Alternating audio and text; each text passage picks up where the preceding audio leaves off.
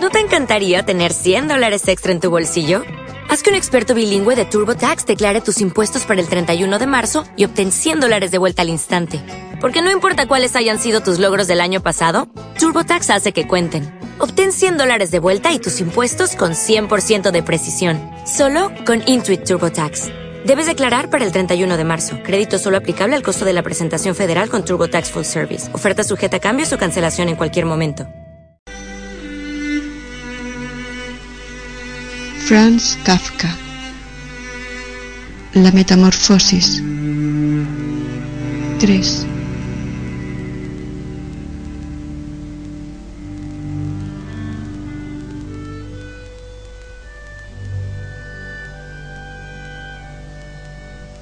Hasta la caída de la tarde no se despertó Gregorio de su profundo sueño, similar a una pérdida de conocimiento.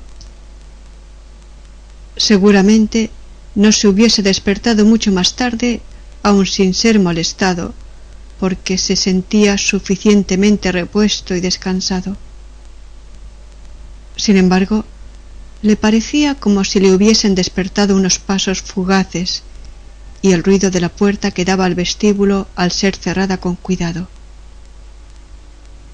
El resplandor de las farolas eléctricas de la calle se reflejaba pálidamente aquí y allí en el techo de la habitación y en las partes altas de los muebles, pero abajo, donde se encontraba Gregorio, estaba oscuro.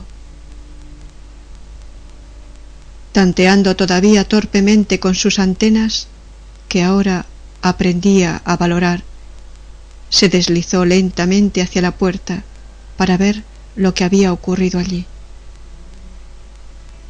Su costado izquierdo parecía una única y larga cicatriz que le daba desagradables tirones y le obligaba realmente a cojear con sus dos filas de patas.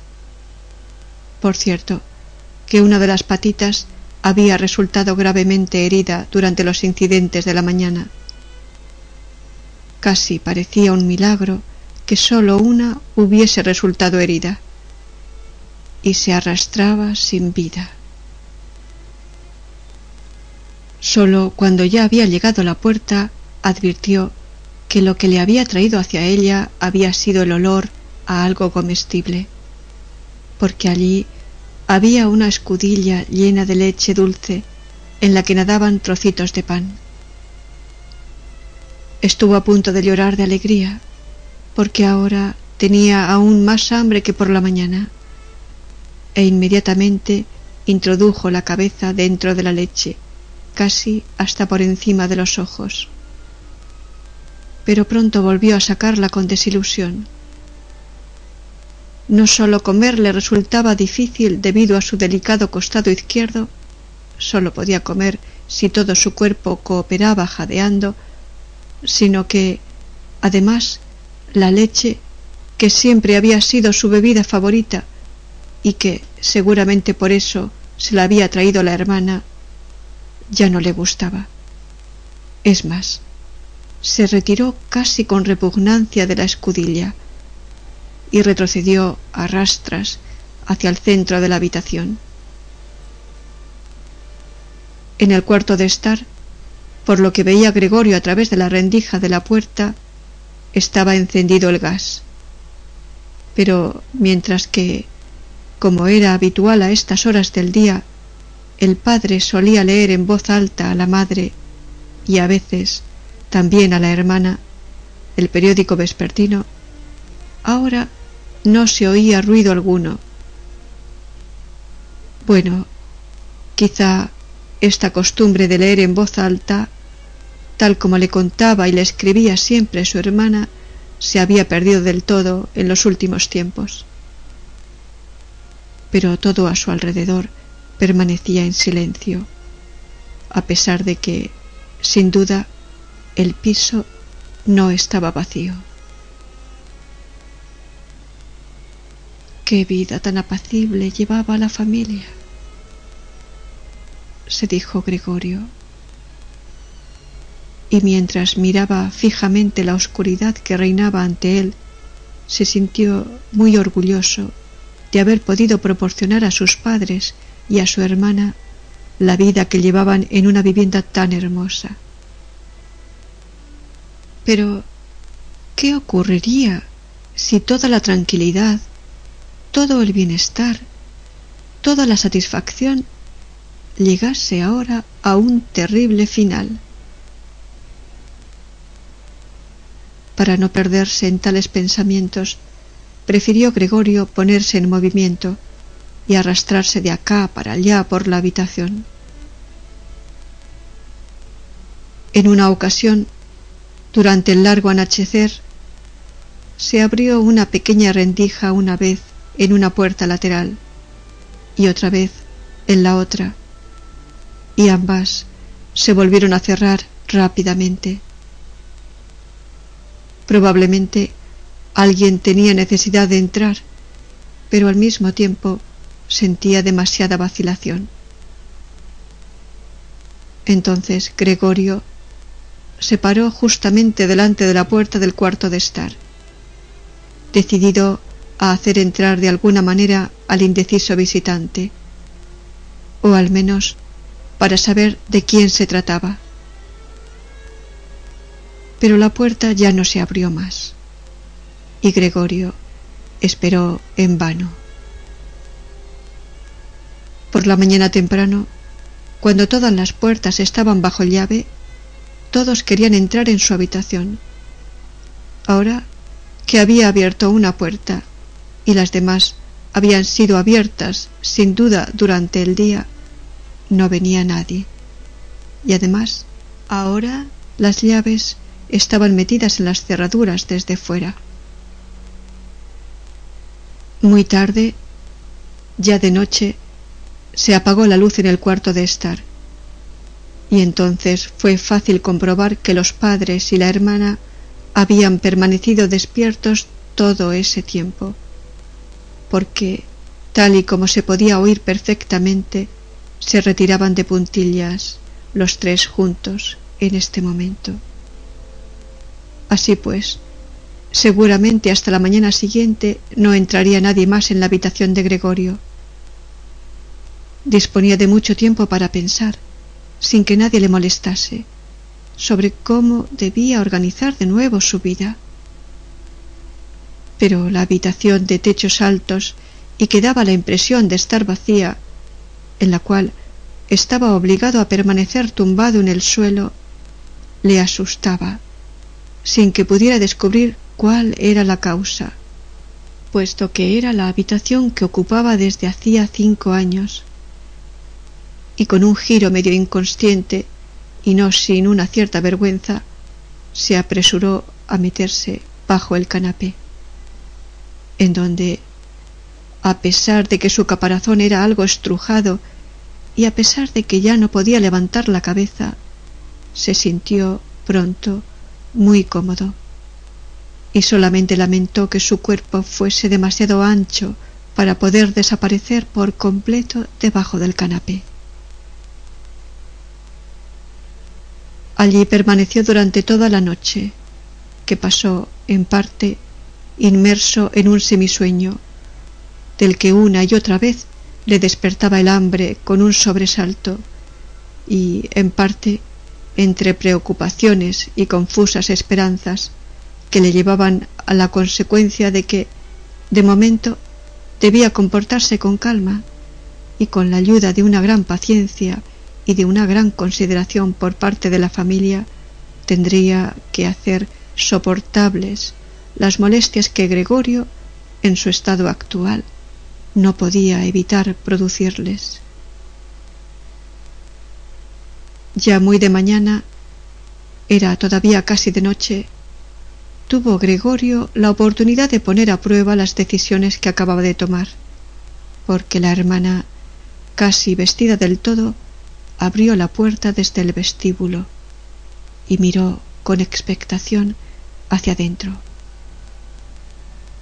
No le encontró enseguida, pero cuando le descubrió debajo del canapé, Dios mío, tenía que estar en alguna parte. No podía haber volado. Se asustó tanto que, sin poder dominarse, volvió a cerrar la puerta desde fuera. Pero, como si se arrepintiese de su comportamiento, inmediatamente la abrió de nuevo y entró de puntillas, como si se tratase de un enfermo grave o de un extraño. Gregorio había adelantado la cabeza casi hasta el borde del canapé y la observaba. ¿Se daría cuenta de que se había dejado la leche? Y no por falta de hambre. ¿Y le traería otra comida más adecuada? Si no caía en la cuenta por sí misma, Gregorio preferiría morir de hambre antes que llamarle la atención sobre esto, a pesar de que sentía unos enormes deseos de salir de debajo del canapé, arrojarse a los pies de la hermana y rogarle que le trajese algo bueno de comer. Pero la hermana reparó con sorpresa en la escudilla llena, a cuyo alrededor se había vertido un poco de leche, y la levantó del suelo.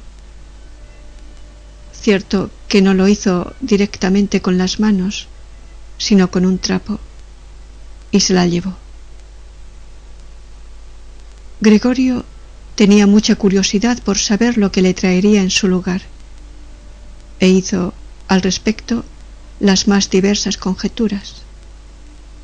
Pero nunca hubiese podido adivinar lo que la bondad de la hermana iba realmente a hacer.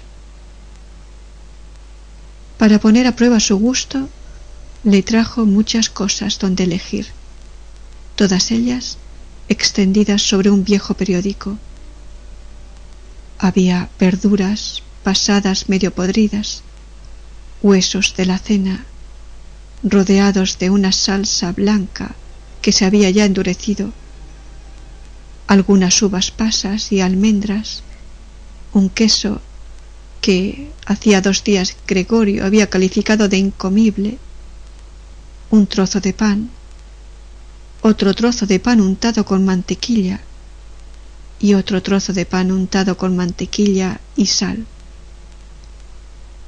Además, añadió a todo esto la escudilla, que, a partir de ahora, probablemente estaba destinada a Gregorio, en la cual había echado agua. Y por delicadeza, como sabía que Gregorio nunca comería delante de ella, se retiró rápidamente e incluso echó la llave para que Gregorio se diese cuenta de que podía ponerse todo lo cómodo que desease. Las patitas de Gregorio zumbaban cuando se acercaba el momento de comer. Por cierto, que sus heridas ya debían estar curadas del todo. Ya no notaba molestia alguna. Se asombró y pensó en cómo, hacía más de un mes, se había cortado un poco un dedo y esa herida Todavía anteayer le dolía bastante. ¿Tendré ahora menos sensibilidad? Pensó. Y ya chupaba con voracidad el queso, que fue lo que más fuertemente y de inmediato le atrajo de todo. Sucesivamente, a toda velocidad y con los ojos llenos de lágrimas de alegría, devoró el queso las verduras y la salsa. Los alimentos frescos, por el contrario, no le gustaban. Ni siquiera podía soportar su olor. E incluso alejó un poco las cosas que quería comer. Ya hacía tiempo que había terminado y permanecía tumbado perezosamente en el mismo sitio, cuando la hermana como señal de que debía retirarse, giró lentamente la llave. Esto le asustó, a pesar de que ya dormitaba, y se apresuró a esconderse bajo el canapé. Pero le costó una gran fuerza de voluntad permanecer debajo del canapé, aun el breve tiempo en el que la hermana estuvo en la habitación, porque a causa de la abundante comida, el vientre se había redondeado un poco y apenas podía respirar en el reducido espacio. Entre pequeños ataques de asfixia veía con ojos un poco saltones como la hermana, que nada imaginaba de esto, no solamente barría con su escoba los restos, sino también los alimentos que Gregorio ni siquiera había tocado, como si éstos ya no se pudiesen utilizar. Y cómo lo tiraba todo precipitadamente a un cubo que cerró con una tapa de madera, después de lo cual se lo llevó todo. Apenas se había dado la vuelta cuando Gregorio salía ya de debajo del canapé, se estiraba y se inflaba. De esta forma recibía Gregorio su comida diaria una vez por la mañana, cuando los padres y la criada todavía dormían, y la segunda vez después de la comida del mediodía, porque entonces los padres dormían un ratito y la hermana mandaba a la criada algún recado. Sin duda los padres no querían que Gregorio se muriese de hambre, pero quizá no hubieran podido soportar enterarse de sus costumbres alimenticias, más de lo que de ellas les dijese la hermana.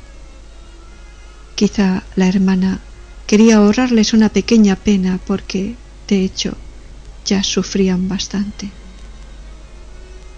Gregorio no pudo enterarse de las excusas con las que el médico y el cerrajero habían sido despedidos de la casa en aquella primera mañana, puesto que como no podían entenderle, nadie, ni siquiera la hermana, pensaban que él pudiera entender a los demás. Y así, cuando la hermana estaba en su habitación, tenía que conformarse con escuchar de vez en cuando sus suspiros y sus invocaciones a los santos. Solo más tarde, cuando ya se había acostumbrado un poco a todo, naturalmente nunca podría pensarse en que se acostumbrase del todo. Cazaba Gregorio a veces una observación hecha amablemente o que así podía interpretarse. Hoy sí que le ha gustado, decía, cuando Gregorio había comido con abundancia, mientras que, en el caso contrario, que poco a poco se repetía con más frecuencia, solía decir casi con tristeza Hoy ha sobrado todo. Mientras que Gregorio no se enteraba de novedad alguna de forma directa, escuchaba algunas cosas procedentes de las habitaciones contiguas, y allí donde escuchaba voces una sola vez, corría enseguida hacia la puerta correspondiente y se estrujaba con todo su cuerpo contra ella especialmente en los primeros tiempos, no había ninguna conversación que de alguna manera, si bien solo en secreto, no tratase de él. A lo largo de dos días se escucharon durante las comidas discusiones sobre cómo se debían comportar ahora, pero también entre las comidas se hablaba del mismo tema, porque siempre había en casa al menos dos miembros de la familia ya que seguramente nadie quería quedarse solo en casa y tampoco podían dejar de ningún modo la casa sola. Incluso ya el primer día la criada no estaba del todo claro qué y cuánto sabía de lo ocurrido. Había pedido de rodillas a la madre que la despidiese inmediatamente. Y cuando, cuarto de hora después, se marchaba con lágrimas en los ojos, daba gracias por el despido como por el favor más grande que pudiese hacérsele, y sin que nadie se lo pidiese, hizo un solemne juramento de no decir nada a nadie. Ahora la hermana, junto con la madre, tenía que cocinar. Si bien esto no ocasionaba demasiado trabajo porque apenas se comía nada. Una y otra vez escuchaba a Gregorio cómo uno animaba en vano al otro a que comiese, y no recibía más contestación que Gracias, tengo suficiente. O algo parecido. Quizá tampoco se bebía nada. A veces la hermana preguntaba al padre si quería tomar una cerveza y se ofrecía amablemente a ir ella misma a buscarla. Y como el padre permanecía en silencio, añadía, para que él no tuviese reparos, que también podía mandar a la portera. Pero entonces el padre respondía, por fin, con un poderoso no. Y ya no se hablaba más del asunto. Ya en el transcurso del primer día, el padre explicó tanto a la madre como a la hermana toda la situación económica y las perspectivas. De vez en cuando se levantaba de la mesa y recogía de la pequeña caja marca Wertheim que había salvado de la quiebra de su negocio ocurrida hacía cinco años algún documento o libro de anotaciones. Se oía cómo abría el complicado cerrojo y lo volvía a cerrar después de sacar lo que buscaba. Estas explicaciones del padre eran, en parte, la primera cosa grata que Gregorio oía desde su encierro.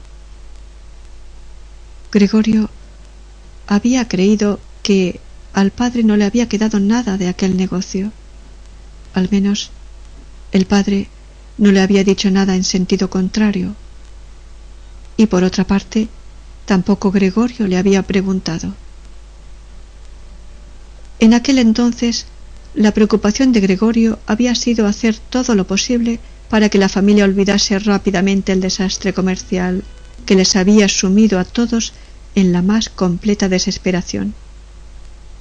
Y así había empezado entonces a trabajar con un ardor muy especial, y casi de la noche a la mañana había pasado a ser de un simple dependiente a un viajante que, naturalmente, tenía otras muchas posibilidades de ganar dinero y cuyos éxitos profesionales, en forma de comisiones, se convierten inmediatamente en dinero contante y sonante, que se podía poner sobre la mesa en casa ante la familia asombrada y feliz.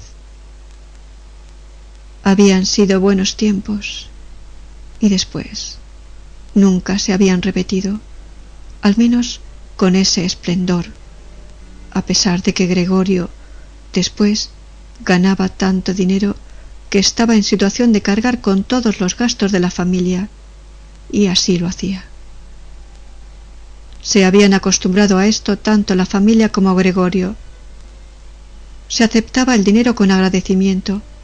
Él lo entregaba con gusto, pero ya no emanaba de ello un calor especial. Solamente la hermana había permanecido unida a Gregorio y su intención secreta consistía en mandarla el año próximo al conservatorio, sin tener en cuenta los grandes gastos que ello traería consigo y que se compensarían de alguna otra forma, porque ella, al contrario que Gregorio, sentía un gran amor por la música y tocaba el violín de una forma conmovedora. Con frecuencia durante las breves estancias de Gregorio en la ciudad, se mencionaba el conservatorio en las conversaciones con la hermana, pero sólo como un hermoso sueño en cuya realización no podía ni pensarse. Y a los padres ni siquiera les gustaba escuchar estas inocentes alusiones. Pero Gregorio pensaba decididamente en ello y tenía la intención de darlo a conocer solemnemente en Nochebuena.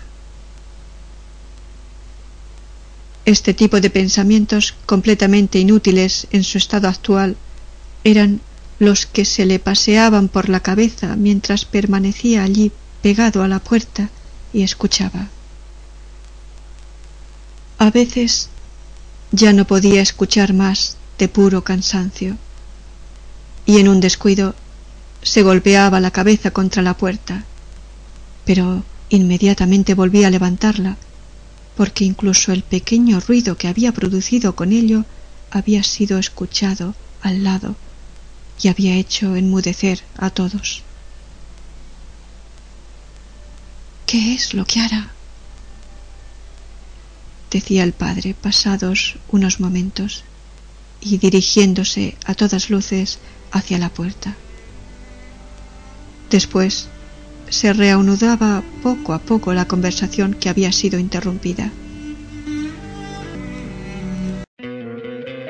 ¿No te encantaría tener 100 dólares extra en tu bolsillo? Haz que un experto bilingüe de TurboTax declare tus impuestos para el 31 de marzo y obtén 100 dólares de vuelta al instante. Porque no importa cuáles hayan sido tus logros del año pasado, TurboTax hace que cuenten. Obtén 100 dólares de vuelta y tus impuestos con 100% de precisión. Solo con Intuit TurboTax. Debes declarar para el 31 de marzo. Crédito solo aplicable al costo de la presentación federal con TurboTax Full Service. Oferta sujeta a cambios o cancelación en cualquier momento.